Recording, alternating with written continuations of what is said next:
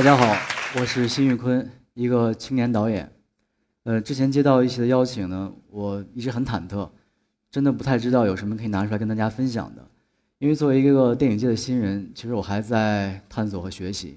那一个导演的创作观又是很个人化的，我也不知道该如何把它变成一个宣讲的题目。呃，刚刚才有人说，其实我可以讲一下这个瘦身减肥的秘诀。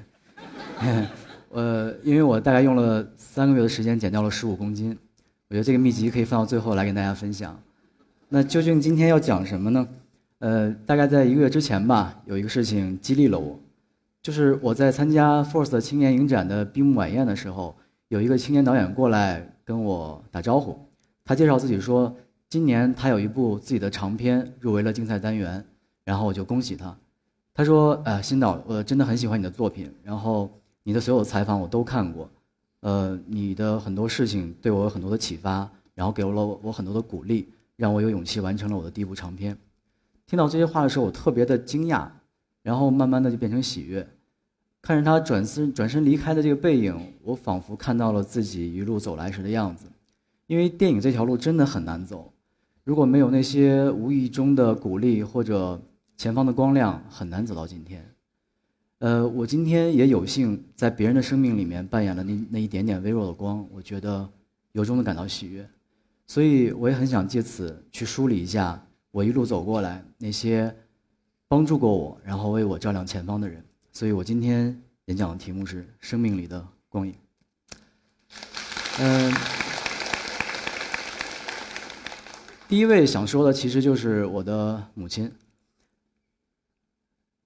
呃，小时候长得比较文气啊，呃，其实我一直觉得，作为父母关心自己或者呃支持自己子女的这个梦想是天经地义的事情，但是是我一直是这么觉得的。但是后来我发现，我在跟很多同龄人去聊天、去沟通的时候，好像他们的家庭并不都是这样。所以这时候，当我在回望我母亲对我的支持，就尤其的珍贵。甚至有时候有些细节让我想起来，我现在都觉得好像她支持有点过火了。呃，大概是在二零零一年九月的一个傍晚，在我们家的客厅里，当时那个气氛特别凝重，因为呃电视里正在广播美国九幺幺的恐怖袭击，但是其实，在我们家餐桌上有一个比这还要重要的事情正在被讨论。我们家是一个特别民主的家庭，就有任何事情都是可以拿出来投票，呃，商讨投票，然后做决策的。但是呢，因为我成长在一个单亲的家庭，大概从十一岁的时候。从十一岁起，我们家就只剩我和我母亲两个人了，所以所谓的民主就是一人一票。因为如果我母亲不同意的话，那我基本上我想做的事情还是做不了。所以我们今天讨论的是什么呢？就是我打算辍学去学电影。嗯，我为什么会有这样一个想法？因为从小长到大，有很多人都会问：哎，小朋友，你将来想干什么？你的理想是什么？我有很多很奇怪的理想，然后每次回答都不一样。比如说，我我我想当一个考古学家，然后后来有的时候可能又变成我想做一个武林高手，然后再长长大一点，我就发现哦，原来我的一个理想好像都是来自于电影。比如说，想做考古学家这个理想，是因为我看了斯皮尔伯格导演的《侏罗纪公园》，我对那个电影非常的痴迷，很多电影的那个剪辑点我都完全可以背下来，什么时候会起音乐，我都会早于那个节奏去哼出来那个调子。然后想做这个武林高手，是因为我看了李连杰的《精武英雄》。看完之后特别的热血，第二天一早就爬起来跑到楼下去锻炼，是要这个强身健体、保家卫国。但是当时是寒冬腊月，然后太冷了，我就热完身就回来了。所以这个理想是我坚持时间最短的。后来上个上了中学，就有机会看到更多的电影。我突然发现电影是一个特别有意思的事儿，它仿佛有一种魔力。然后后来又看很多关于电影电影背后啊一些制作的这些信息，哦，我原来知道了，原来这个创造这个魔力的人是电影导演。我就想，如果有天我可以做一个电影导演的话，那应该是一个特别酷的职业。呃，我妈妈当时也关注到了我的这个兴趣，然后极尽之所能帮我收集各种有关电影的一些资讯和消息。有天她拿回来一张列表，是一个订阅杂志的列表，她说：“我们要不要订阅几本这个跟电影有关的杂志回来看一看？”然后我们翻遍了那个那个那个列表里面，只有两本上面有电影的字样，一本是世界电影，一本是电影技术。我觉得那就这两本吧。然后一个月之后，我妈把杂志拿回来之后。我一翻我就后悔了，因为世界电影是一本非常专业的学术研讨型的杂志，就是它里面刊登的都是电影的完整的经典电影的剧本，或者是一些电影语法啊、影像啊，或者一些流派的讨论的那些论文，全都是黑白的，没有图。这跟我同学之前翻看的什么当代歌坛完全不一样，人家那是彩色的，然后呢，里面有很多明星的新闻，还有很多的彩图。然后另外一本电影技术倒是有很多的图，但是它都是那个图纸，因为那那是一个讲电影放映技术的一个杂志，还有讲怎么有维修那个放映机，所以这些这些杂志当然就被我束之高阁了。那很多年之后，我开始学习电影。世界电影这个杂志，我又把它拿出来阅读了很久，所以这能足以说明我妈对我的这个态度和有对我理想的一个支持吧。然后让我以让我可以胆大妄为，觉得如果在高二开学不到两周的时候跟她提辍学这个事儿，她应该不会打我。所以当时我提完我这个想法之后，我妈就说：“那你打算去哪儿学呢？”我当然是有备而来啊。然后我掏出了我们当地的一张日报递给她，在那个日报日报夹缝中有这么大一个豆腐块的一个招生广告。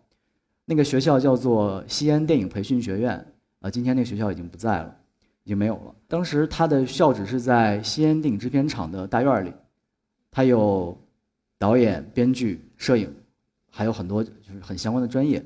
然后我我们当时一直听到一句话，就是西安电影制片厂是中国电影导演的摇篮。那我觉得这学校应该不会错，所以我就说那我想来这儿学。我妈接过这个杂志，接过这个报纸之后就仔细看，然后。举得很高，它挡住了他的脸，所以那那一幕我印象很深，因为那个报纸上面沾满了油污，那那个上面还有很多那种食物残渣，那其实是我们家吃饭垫桌子的一张报纸，所以我就在试图劝说他，我说你看我成绩其实文化成绩其实一般，那将来到了高考其实也是个坎儿，倒不如就提前去学一个自己有兴趣的专业，然后也能节省时间。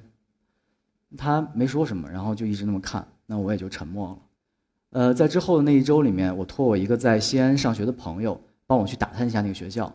他给我打电话回来说：“哎，那个学校还真的有，然后还挺正规的，有保安，不让随便进。”然后我妈就默默地回到我的高中去给我办了退学手续，然后我们就一起兴致勃勃地踏上了去西安的火车。那一年我十七岁，我妈妈也是在十七岁那一年离开家下乡去做知青。所以这差不多就是我追梦之路的起点，然后我妈就这么亲手放飞了我的梦想。其实她当时做这个决定背后所承担的压力，我很多年之后才慢慢体会到。呃，通常讲到这儿呢，大家可能会听到我在这个学校如何刻苦努力读书啊之类的这样的细节，但其实真的生活远比电影残酷和狗血。大概上了一年之后，我就选择放弃了。呃，我没有放弃我的理想啊，我只是放弃了这个学校。那学校的师资其实特别好，因为都是西安电影制片厂一些特别好的有资历的老师来给我们上课。但是呢，因为那个是一个大专制的社会力量办学，它的最终目的还是为了盈利，所以这个学生的这个来源都鱼目混杂，基本没有秩序可言。我除了认识了几个特别好的朋友之外，基本没有学到什么东西。然后我的老师就说，他觉得他说，哎，你其实悟性还不错，你不应该在这浪费时间。你应该回去好好这个学一下专业课，然后将来去考北京电影学院。哦，我那一刻才恍然大悟，哦，原来北京电影学院才是中国电影最高教育的学府。所以我想了一下，我就给我妈打电话，我说：“妈，我要退学。”对，真的很难为她。呃，所以这个差不多就是我的青春，就这么被我作过来了。然后回家那半年里面，我把我的老师。给我开的书单和片单都收集来学习，然后准备备考北电。还有另外一个任务就是每天给我妈做饭，因为我这我的厨艺差不多也是在那个时候突飞猛进的。我觉得如果再不表现一下的话，那真的会把我赶出家门的。呃，但是很可惜，就是半年之后去北电的这个考试也不是很顺利。呃，文学系和导演系的初试我就被刷下来了。看到那个出榜那天，看到榜上没有我的名字。就特别的难过，但其实当时我觉得最对不起的还是我母亲，因为我不知道该跟她怎么解释我之后要怎么办。然后我想了想了想，我就鼓足勇气拿起电话跟她说：“我说妈，你知道什么是 DV 吗？”我的逻辑是这样的：，就是当你在传递一个坏消息的时候，避免尴尬最好的办法就是赶紧提出一个新的有建设性的意见。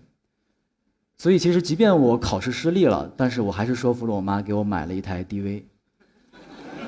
呃，因为我们家其实是一个就普通的工薪家庭，要买一个这么高档的数码产品，其实还是有压力的。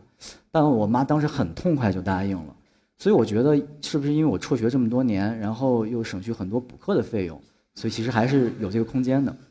然后我的理由是说，我要拿这个 DV 回来，然后呢去学习如何拍摄短片，然后再好好看专业课，然后来年再考北电。虽然嘴上是这么说啊，但其实心里是越来越没底了，因为，我我我我真的还不知道前方还有很多未知的东西在等着你，所以那个时候我会觉得我这个没有底的指数可能在我妈那儿要乘以十。那这差不多就是我踏出梦想的第一步了。用今天比较时髦的话说，就是就就就算是入坑了。呃，这一脚真的是扎扎实实的踩到了坑里，这一走就是十多年。呃，其实几次求学的失败吧，我也有过想放弃的念头。但每当我回头，都有一双手不计任何代价在后面默默默的往前推着我走。然后这就是我的母亲。在后来，我拍了我的长片，然后站到了这个荣誉的讲台上，我妈见证了这一刻，然后她在台下哭红了眼睛。呃，说真的，再没有比任何一刻让我觉得能比这还要更感到幸福的了。所以后来回去之后，我妈成了她朋友圈里面的教子模范，很多朋友都来跟她请教，说怎么去教育孩子。然后我妈也慢慢学会了这个给人家灌鸡汤，所以我特别特别担心，她老提我退学这个事儿，因为我觉得这个还是不太好，初中还这个中学还是要念完的。对，嗯，在坑里漫长的这个岁月里啊，除了我妈在后面默默的支持我。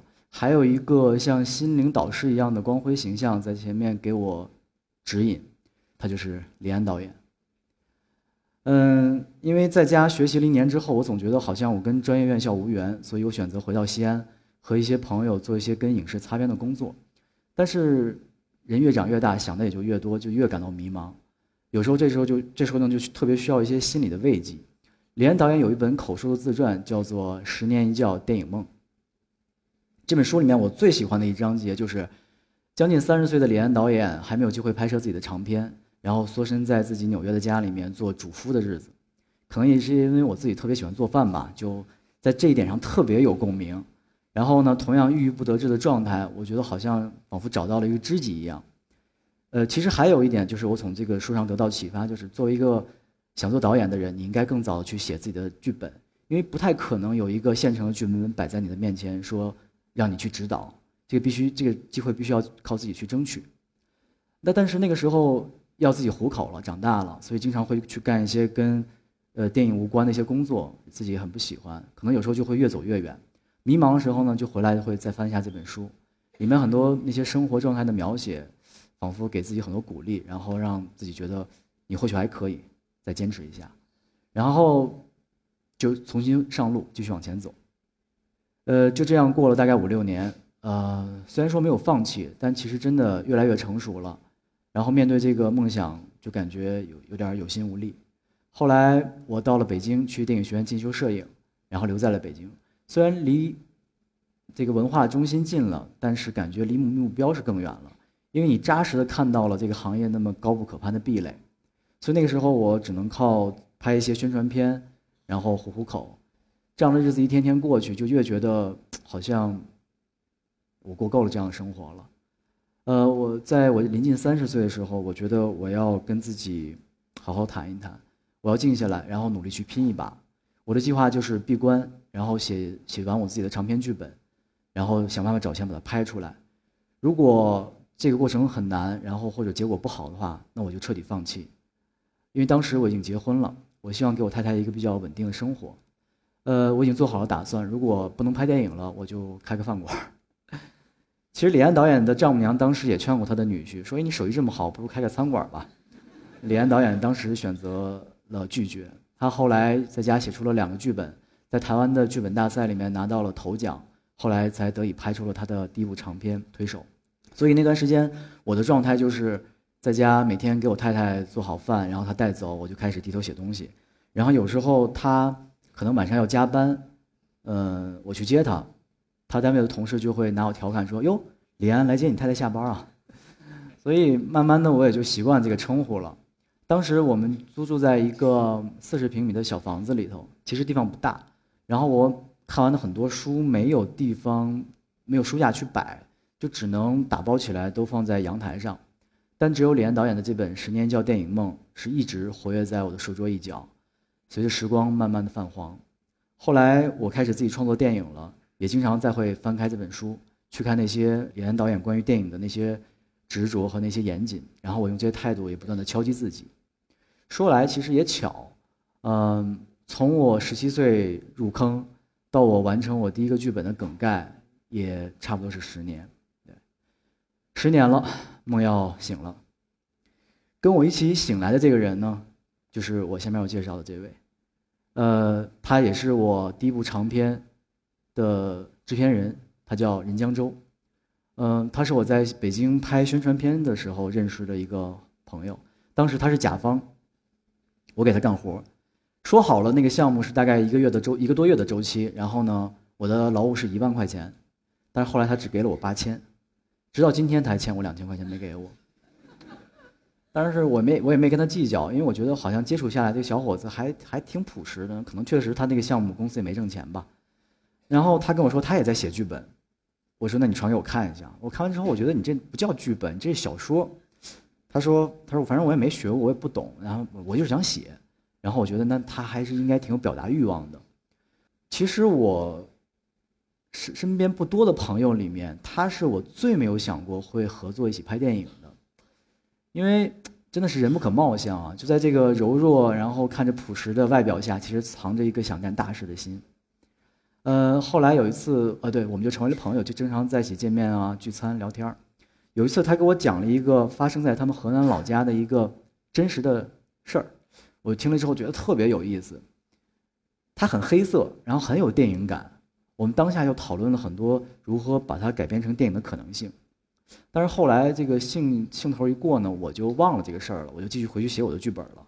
但是江州没有闲着，他把工作辞了，然后开了一间小公司，就是那种老板和员工只有一个人的公司，然后开始呢想办法把这个剧把这个乡村的奇闻异事策划成电影。又隔了很久，我的这个剧本差不多底稿出来了，我就想约他出来给他讲一讲，然后让他给我一些建议。我给他讲完这个故事之后，他觉得嗯不错，挺有意思。然后他就说：“其实你这个好像也不复杂，而而不是你这个很复杂，而且呢成本应该不低。你第一次做，你怎么去找这个钱？”我觉得他说的有道理。然后我沉默了一会儿，他说：“嗯，你还记得我之前给你讲的那个故事吗？其实那个应该花的钱不多。”而且现在可能有人愿意投，要不你考虑一下，就咱们一起把那个拍了。然后呢，我做制片人，你做导演，你也积积累一点经验。他说的有道理，因为其实我知道很多青年导演想拍自己的第一部长片的时候，去找钱是最麻烦的，因为有很多导演甚至要卖车卖房换了钱去拍片儿。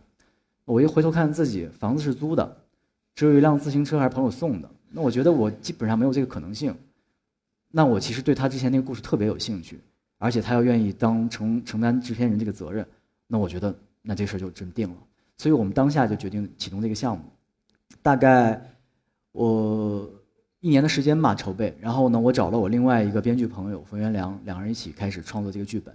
然后呢，江州就在外面继续去找钱去融资。呃，其实过程很顺利。然后我真的当时没有想到，其实就在我们这些没经验人。筹备的时候有一个特别大的危机正在酝酿。大概一三年的十月，我带着我的主创到了河南的外景地，也就是在江州的老家。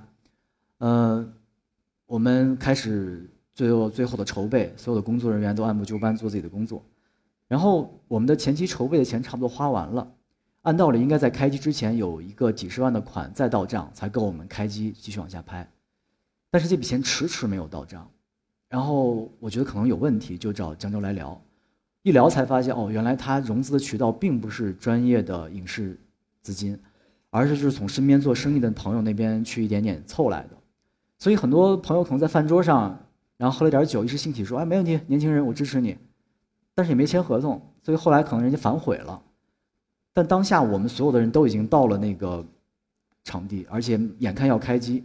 这时候如果说停止的话，那真的是一个特别特别丢人的事儿。那怎么办？所以我们一边在表面装作若无其事，然后跟每跟各个组创开会说啊，你们继续工工作，然后然后我们按时开机，然后一边我们私下想尽办法去筹钱。我给我身边所有可能能借我钱的朋友打遍了电话，但但是都没有接过，因为在那么短的时间里面，你要那么多的钱，大家通常会觉得你应该是进入传销了。对，所以江州最后呢，给他一个在南方做生意的大哥说明了情况。那个大哥口头上答应我们说愿意帮我们，那当时基本上是是我们最后的救命稻草了。我们给自己的最后期限就是第二天中午十二点之前，如果钱不到账，那我们就选择回去。呃，所以第二天一上午，其实那个钱还没有来，然后我们心里面觉得可能就要终止了，所以我们开着车，我们三个人，我江州还有我的制片主任，就到江州的家里面去把那些原来准备拍摄的物资要运回来。然后路过当时我们的选好的一个外景地，是一个庙，我们就要去跟人家说说，可能我们不拍了，不用这个场景了。然后那个庙一出来，对面就是一片原野，然后上面有一个戏台。这个地方可能每个每个月会有那么几天是集市，会很热闹，但平时就这么荒着。然后江州有一个朋友是做酒的，给他一些香槟，说你们可以留着开开机时候用。但我觉得可能那些酒我们用不上了，就把它取出来。然后因为我也不喝酒。就看着那天特别阴霾的天气，就觉得很气愤。然后我们把酒打开，洒在了那个戏台上。我知道真的拍电影挺难的，但我没想到有这么难。然后我把那个酒就狠狠地砸在了后面的那个墙壁上，碎了一地。我们把车开回来，停在酒店楼下。当时已经将近十二点。呃，那时候江州的妹妹是我们剧组的财务。然后快到十二点的时候吧，她实在忍不住了，就给她妹妹打电话说：“怎么样？”要不要你再去查一下这个账户？或许比如说短信提醒有延误呢？然后他的妹妹查了，说还是没有钱。那我们觉得可能就是这样了。我们当时想好，就说我们上楼，然后开会，跟各位主创鞠躬道歉，然后说抱歉，我们出了一个资金的状况，可能让大家要回去了。然后我们三个人打算去剃个光头回北京，从此再不踏入这个行业。真的是下了狠的决心，但是人间尚有真情在吧？就差不多是当我们，因为那时候已经十二点十分了，差不多。当我们快要推开车门要下车走的时候，江州的电话响了，然后他妹妹说，钱到了，但是只有十万块钱，比我们预想的要少很多很多。因为遇到了这个资金的问题，当时我们就商量，钱必须要全部到账，我们才开机。因为如果说只到了一点儿，你开机了，拍到一半再停机，那你之前所有的那个钱也都打水漂了。所以，我们面临一个抉择，到底怎么办？那真的是很难很难，很不容易走到了今天，真的眼差这一步了，眼看就要到了，我们真的不想放弃，所以觉得那就坚持往下走吧。呃，所以我们就照常开机了。开机那天艳阳高照，还是在这个地方，我们美术把这个地方布置了一下，然后贴了很多横幅，红色的那个帆飘来飘去，然后底下挤满了村民来看热闹。当时，他们让我上台演讲，上上台去讲话。我从那个侧面上台的时候，随就是一眼就瞄到了当时我们砸碎那些玻璃，心里面还是挺挺忐忑的，因为我知道还没有完，还有很多事情等着我们。所以后来我们就坚持往下拍。我一边在现场呢，尽快尽快的往前赶，不要延期，不要延误。然后江州呢，一边在外面找钱。有时候在现场拍的过程中，偶尔扫到他来现场来看。然后看他那张哭丧的脸，我就知道完蛋，可能钱没找来。但是我能做的没什么，那我能只能做的就是专心拍，然后尽快尽快往前赶。后来就这么五万、十万、五万、十万一点凑，然后让我们最终最终以提前六天的时间完成了这个片子的拍摄。呃，我拿着这些素材回到家，又默默的剪了半年，然后终于把我们共同的这第一部长片剪出来了，就是《新迷宫》。新迷宫拿出来之后，我把它送到了 Force 青年影展，然后从此我们的生活就改变了。其实我们通过这电影都得到了自己的事业，但江州因为我因为因为这部电影得到的更多，他还得到了爱情和家庭，因为现在其实他不光是我的好朋友了，同时还是我的家人。涉及到隐私就不讲了，嗯，所以后来我又遇到了很多帮助我的人。然后在去年，我终于把我之前写的那个剧本，也就是我的第一个长篇的剧本，然后拍摄，在前一段时间呢，然后制作完成，嗯，就是要在今年，呃十月十三号上映的《爆裂无声》，所以，啊，所以在，在可能最后吧，我觉得还有一个人我要提，其实每一个人在自己成长和追梦的道路上。都有一个人是不能忽略的，因为这个人的选择，他的坚持，还有他的付出，是特别特别重要的。这个人就是自己。对，因为不关不光是谁的支持和指引，其实都是还要靠你自己，扎扎实实的走出每一步，才能越来越往前，才能越来越靠近自己的目标。所以那天晚宴，那个导演说了很多。肺腑之言之后，我拍拍他的肩膀，我说：“其实到最后，最应该感谢的还是你自己。”我的演讲差不多接近尾声了，呃，承诺大家的要说下减肥这个事儿。对，对，嗯，前面说的东西可能有点鸡汤啊，因为你每天鼓励自己、激励自己，三十年过去了。这个人设会慢慢变得有点乏味，有些话就变得没有那么有力量了。所以我今天我面对自己呢，我换了一个方式，就是我时常会给自己很多负面的压力，比如说减肥这个事儿，就是，哦我看着镜子里的自己，我说，你肯定坚持不下去，你肯定会中途放弃，你一年之后还会是这个满身赘肉的样子，然后我就转身去运动了，所以这一天一天天的变化。就是今天大家看到我那个样。子，那我觉得其实真正的减肥的秘籍就是，你得逼自己，你得对自己狠一点儿因为你不知道自己还有什么样的潜力有待你去开发。谢谢大家。